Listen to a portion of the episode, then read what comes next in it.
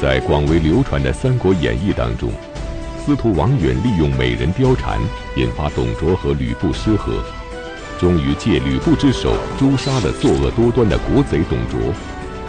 民间传说中的貂蝉不仅美貌无比，而且侠肝义胆。但是历史上真有貂蝉这个人吗？而吕布与貂蝉的故事是确有其事，还是只是一个美丽的传说呢？请继续关注《汉末三国》第七集《吕布与貂蝉》。中国古代啊，有所谓的四大美女：沉鱼落雁、闭月羞花，就是这个西施、呃王昭君、貂蝉和杨贵妃。其中这位貂蝉呢，是《三国演义》当中啊参与王司徒巧施连环计中的这个主人公。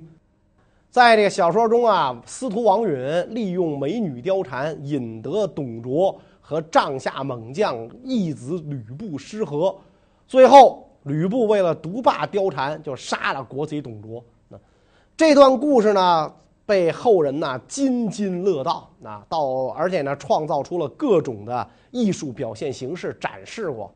今天京剧舞台上还有这个《吕布与貂蝉》这出戏，可谓是深入人心。那么这段故事在历史上是不是真正的存在过？貂蝉这人到底有没有？你像王昭君、杨贵妃是肯定有。那么貂蝉这个人有没有呢？前面咱们讲过。汉献帝初平元年，袁绍组织联盟讨董，这个董卓在洛阳啊组织防御，所以他并没有来到长安，因此这个空当朝中的大事小情就由司徒王允负责处理。王允山西人，出身名门，他们家族世代担任州郡的重要官职啊，在这个当地啊。影响很大，威望很高。王允天资聪颖，独具慧智，少年时期就已经是满腹经纶，学富五车。远近的文人学子啊，都对他刮目相看。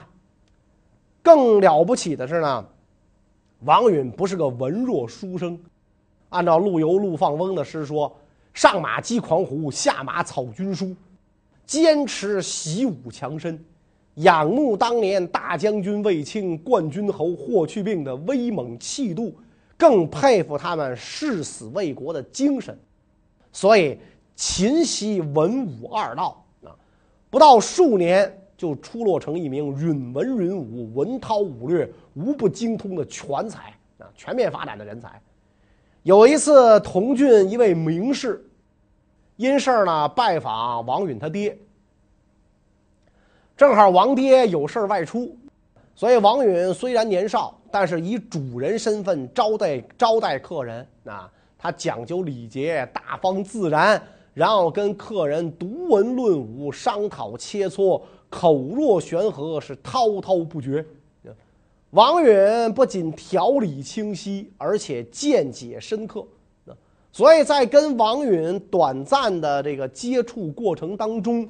这位名士一看他举止有度，谈吐非凡，深深的赞叹，啊，觉得他如此年轻便有这般才学，而且呢涵养如此之高，大感吃惊，当场拱手称赞王允，说：“王生一日千里，王佐才也。您这是旷世奇才啊！王佐之才就是能够辅佐天子，国家栋梁。”所以从此之后，这个并州人士啊，就都称王允为一日千里王佐之才。那王允的名望就更大了啊！不久，朝廷三公同时征辟，当上了侍御史。啊，灵帝中平元年，这个王允被征为侍御史不久，全国告各地爆发了声势浩大的黄巾之乱。为了迅速平乱，东汉政府特别拜王允为豫州刺史，征辟这个孔融等名士担任这个王允的从事，率领重兵讨伐黄巾。王允初次领兵打仗，那初上战阵便充分展示出他非同一般的文韬武略，彻底击溃了豫州一带的黄巾军。王允在讨伐黄巾军的战役中取得了胜利，但是这场胜利却险些给他引来杀身之祸。究竟是谁想要将王允置于死地？立下赫赫战功的王允为什么会身陷险境呢？王允和左中郎将黄埔松、右中郎将朱俊共同受降几十万黄巾军，在受降的过程当中，这个王允很细心啊，他从黄巾军的这个军营当中。搜查到一封中常侍张让的宾客所写的书信，信中呢就涉及到了啊一些跟黄巾军呢这个这个有关，就向黄巾军泄露情报这样的内容，啊，张让咱们都知道啊，那是汉灵帝的父母，张让跟赵忠一个是灵帝爹，一个是灵帝妈，所以王允怀疑这个张让跟黄巾军私通，就进一步的追查。这一追查，里边的具体细节都揭发出来了，写成表文上奏皇帝。啊，灵帝一看大惊，立刻召张让进宫，怒冲冲地指责张让，让他交代实际情况。但是这个张让在朝中树大根深啊，而且这家伙狡猾狡猾的，所以他在回答皇上问题的时候，把自己的罪行一推六二五，推了个干净。反而说王允妒忌陷害他，啊，皇上本来就糊涂，而且呢本来就有意偏袒张让，再被张让这各种说那一番花言巧语的迷惑，所以就认为张让确实无罪，不再追究了。张让一抹脑门上冷汗，从跟宫里出来，对这个王允可就心怀愤恨。一心要打击报复，置他于死地。第二年，张让就找了一个借口啊，把王允逮捕下狱。当时司徒杨赐素知王允的为人和品性，知道张让有意置王允于死地，为了替王允开罪啊，让他免受痛苦屈辱，所以杨赐派手下人呐，就去劝告王允。劝王允啊，向张让认错赔罪，求他网开一面。王允是严厉拒绝。那这样一来的话，下属就找来一杯酒，就跟王允说：“说您既然如此保全自己，不如就喝下这杯毒酒算了，何必在狱中受别人的折磨呢？”但是出乎下属的意料，王允并没有说：“好，大丈夫可杀不可辱，一扬脖干了。”而是一把夺过这酒杯啊，厉声说道：“我乃堂堂天子重臣，君主赐罪于我，我应当接受惩罚，依照王法，在街头被斩首示众啊，让天下人都以我为戒，不再违反法律，我好维护社会的安定，为维稳事业做出贡献。哪能私私自吞喝毒药，以逃避法律制裁呢？是吧？我绝不干这种自绝于人民、自绝于朝廷的事情。”你们不要再劝我了，我意已决。然后把酒啪就泼到地上了。张让一看，呵，王允这小子茅坑里的石头又臭又硬啊，一直没有向自己赔罪认错，所以张让又进一步渲染王允所谓的罪行。不久，他的案件被提审了啊，上级这个部门要这个审问啊。王允手下的官员和朋友，以及朝中很多官员啊，特别着急，想制止张让对王允的陷害。啊，包括大将军何进、太尉袁奎、司徒杨赐联名向皇上上书，替王允求情，希望皇帝能够赦免王允。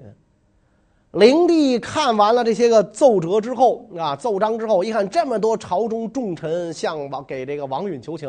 那看来王允可能真没啥大罪过，那就赦免了王允的这个死罪，一直到第二年，王允从才被这个免罪释放。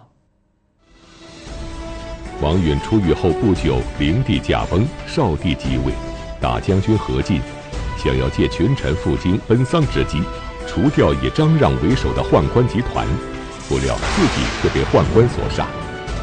正在朝廷陷入一片混乱之时，凉州军阀董卓趁机入京。董卓进京，废掉少帝，改立献帝。王允很快就担任了司徒职务，可以讲是受命于危难之秋。献帝登基之后啊，东汉王朝已经是日暮途穷、奄奄一息了。外戚宦官的斗争仍在继续，各地这个乱军风起云涌，是如火如荼。割据势力趁机发难，借讨宦官为名。纷纷问鼎中央政权啊！整个东汉政权有今儿没名儿。董卓一进洛阳，王蕊就王允就敏锐地意识到，董卓这厮必将成为威胁朝廷的最大隐患，必须要采取措施遏制和除掉董卓啊！但是董卓手中掌握有强大的军事力量。党羽众多，而且呢，董卓本人凶残毒辣，如果自己主动出击，无异于以卵击石啊！所以这个王允啊，表面上一味听任甚至顺从董卓啊，好让这个董卓放松对自己的戒备，实际上细心谋划、周密布置。董卓进入洛阳之后啊，为了站稳脚跟和扩大势力，曾经极力拉拢朝中有影响的官员。王允是不动声色，顺势归顺，尽力的迎合，有的时候甚至不惜矫情取义、偏违原则来换取董卓的信任。啊董卓一看这个王允不但有才识啊，而且对自己忠心耿耿，毫无二心，就把这个王允当做自己的心腹亲信，对王允不生丝毫疑心。朝中这个朝政不论大小，托付给王允处理。王允借此时机，就主持了一些恢复皇室权威、发展社会经济的事儿。初平二年，董卓跟孙坚打了一仗，失败了，所以呢，就来到了长安。为了显示自己的淫威，他命令公卿要来到迎城门口啊迎接，到他车前参拜。而这个董卓的这个党羽呢，想依照周朝开国功臣姜子牙的先例，尊董卓为上父。董卓就征求蔡邕的意见。说：“你看，他们想尊我为上父，这事儿成吗？”蔡邕说：“啊，这个您的威德确实很高，但是我觉得呀，咱还是别跟姜子牙比啊，有点太过了。应该等呢平定函谷关以东的叛乱，皇帝返回旧京洛阳，再议此事。”董卓这个人，看来在古人呐，多少心里还有点敬畏，没有说这种谁都不行，就我最棒，没没没没这思想。所以董卓就让人停止讨论，说不要尊我为上父了，但是呢，给自己加了个太师衔儿啊。我们知道中国古代这个官员加衔儿，师父保，太师是最高的啊。所以那个袁绍的叔叔袁奎也只是太傅，加太师衔。董卓对待朝公卿大臣是大发淫威，对百姓更不客气。董卓让人把官员和百姓当中儿女不孝顺父母、臣属不忠于长官、官吏不清廉、弟弟不尊敬兄长的人登记，一律处死，财物由官府没收。董卓这么干不是宣传八荣八耻、进行道德教化，不是这意思，是奔着人家的财去的。那说是打黑，实际上是黑打。于是呢，很多人互相诬告，含冤而死的人是数以千计，百姓惶恐不安，在路上相遇只能拿眼睛互相示意，那到了这种程度，盗物以目。在讨伐诸郡的这个战争当中，董卓的部队沿途抢掠，所过之处烧杀掳掠，人民几乎是死亡殆尽。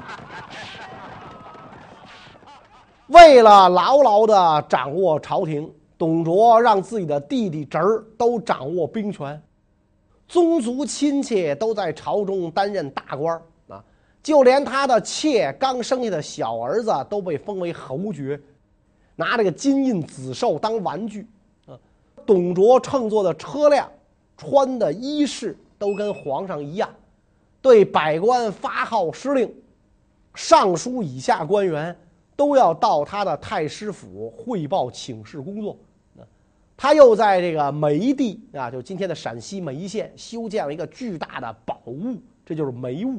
啊，墙高七丈，厚七丈，里边存了足够吃三十年的粮食。董卓讲啊，大事告成，可以雄踞天下；如果不成，就守在这儿终老啊。眼看着董卓及其党羽在朝中愈加肆意妄为，而讨董联盟却依旧内讧不断，无所作为。无奈之下，表面顺从董卓的王允打算亲自出马铲除董卓。那么，势单力薄的他都采取了哪些措施呢？他首先跟司隶校尉黄琬、尚书郑公业共同商议诛杀董卓的计划。为了控制一定的武装力量，王允极力向皇上推荐保举杨赞行使左将军的权力，推荐执金吾士孙睿担任南阳太守，掌握一定的地方势力。然后呢，这个命令这个世孙睿以讨伐袁术为名，带领兵马出武关，实则为多路夹击董卓做做准备。但是因为董卓以前被自己帐下的名士忽悠过，啊，把袁绍给放了，那结果袁绍组织了这个反董联军，所以呢，这个董卓对王允的这些行动啊产生了怀疑。我前面啊，我听这个世人的话，让袁绍、韩馥这些人当官，结果这些家伙全起兵反我，现在可不能再这样了，所以这个计划没成功。这个到了初平二年，董卓表奏朝廷，封王允为侯爵，十亿五千户。王允想拒绝啊，不能接受这个这个这个封爵，免得被天下士子耻笑。世孙睿就跟他讲啊，大事没成之前，不要有丝毫破绽。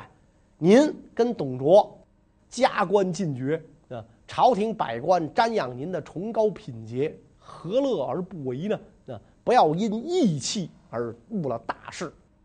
王允一听有道理啊，就受命听封。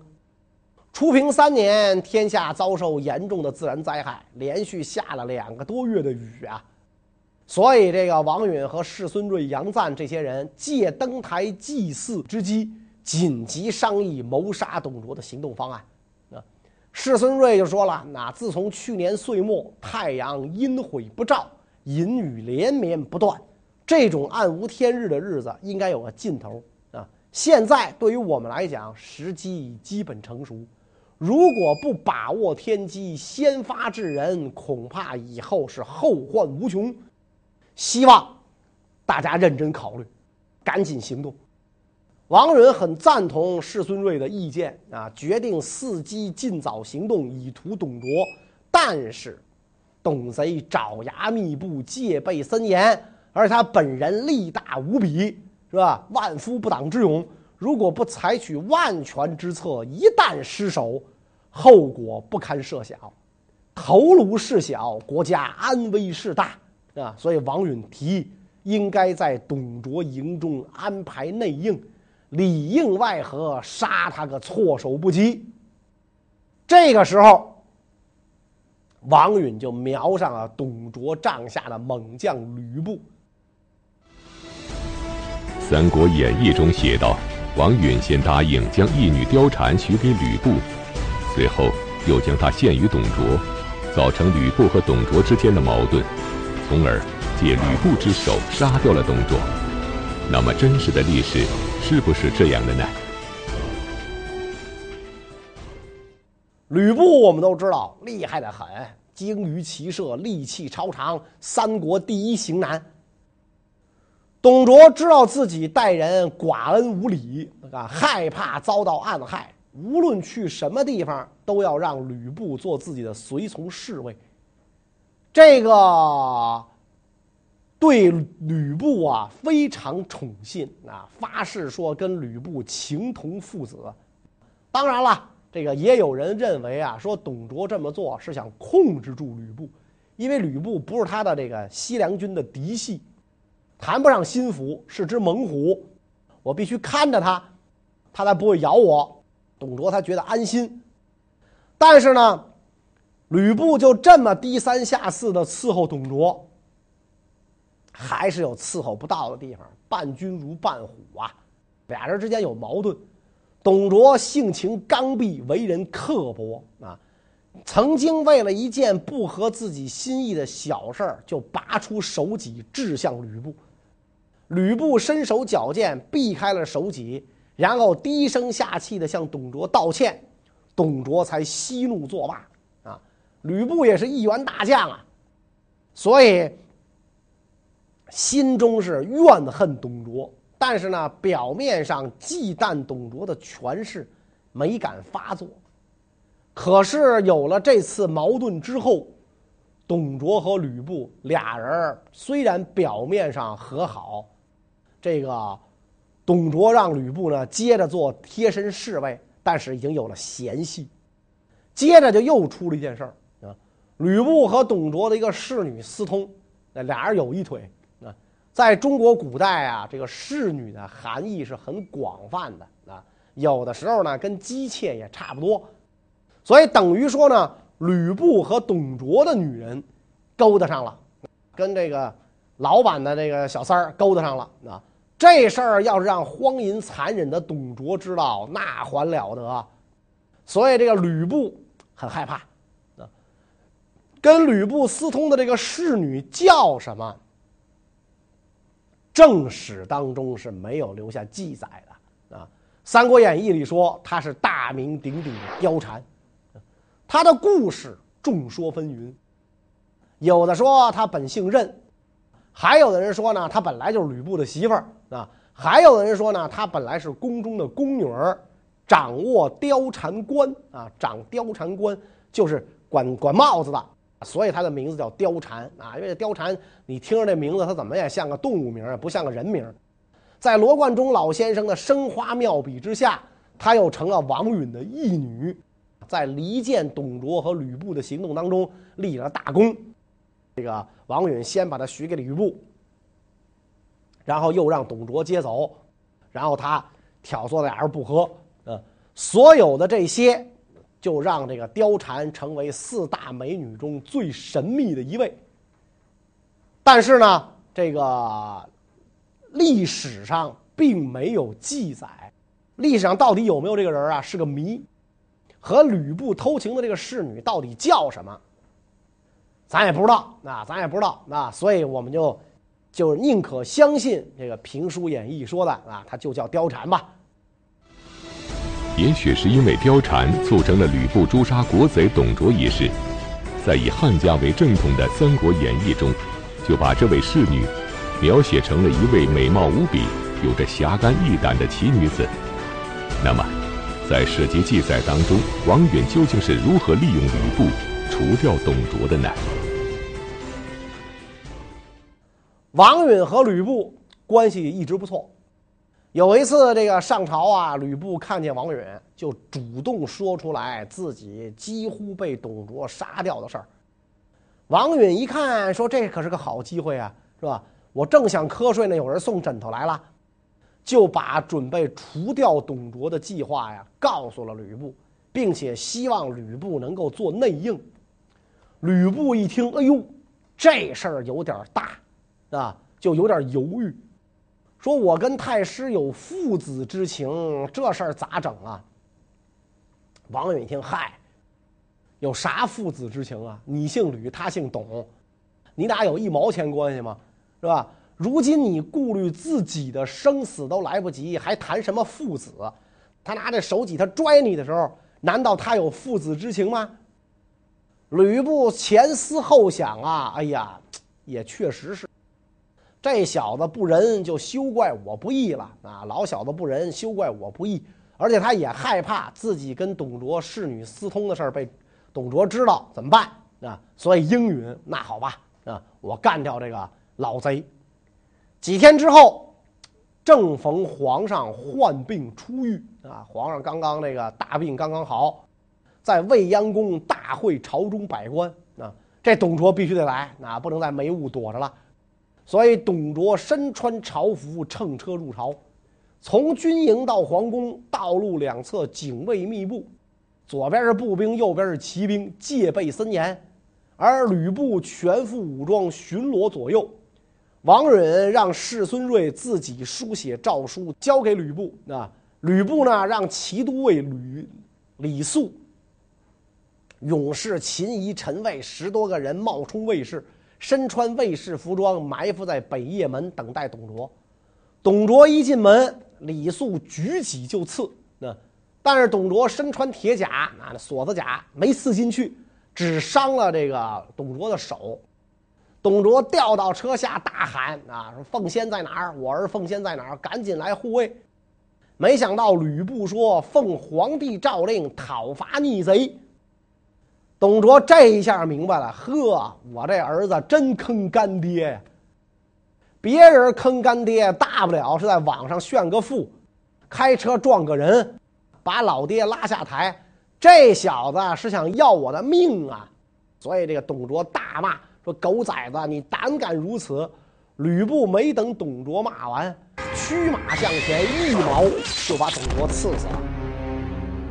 然后吕布从怀中掏出诏书啊，命令官兵。说我是皇帝下诏，只讨董卓，其他人一概不问。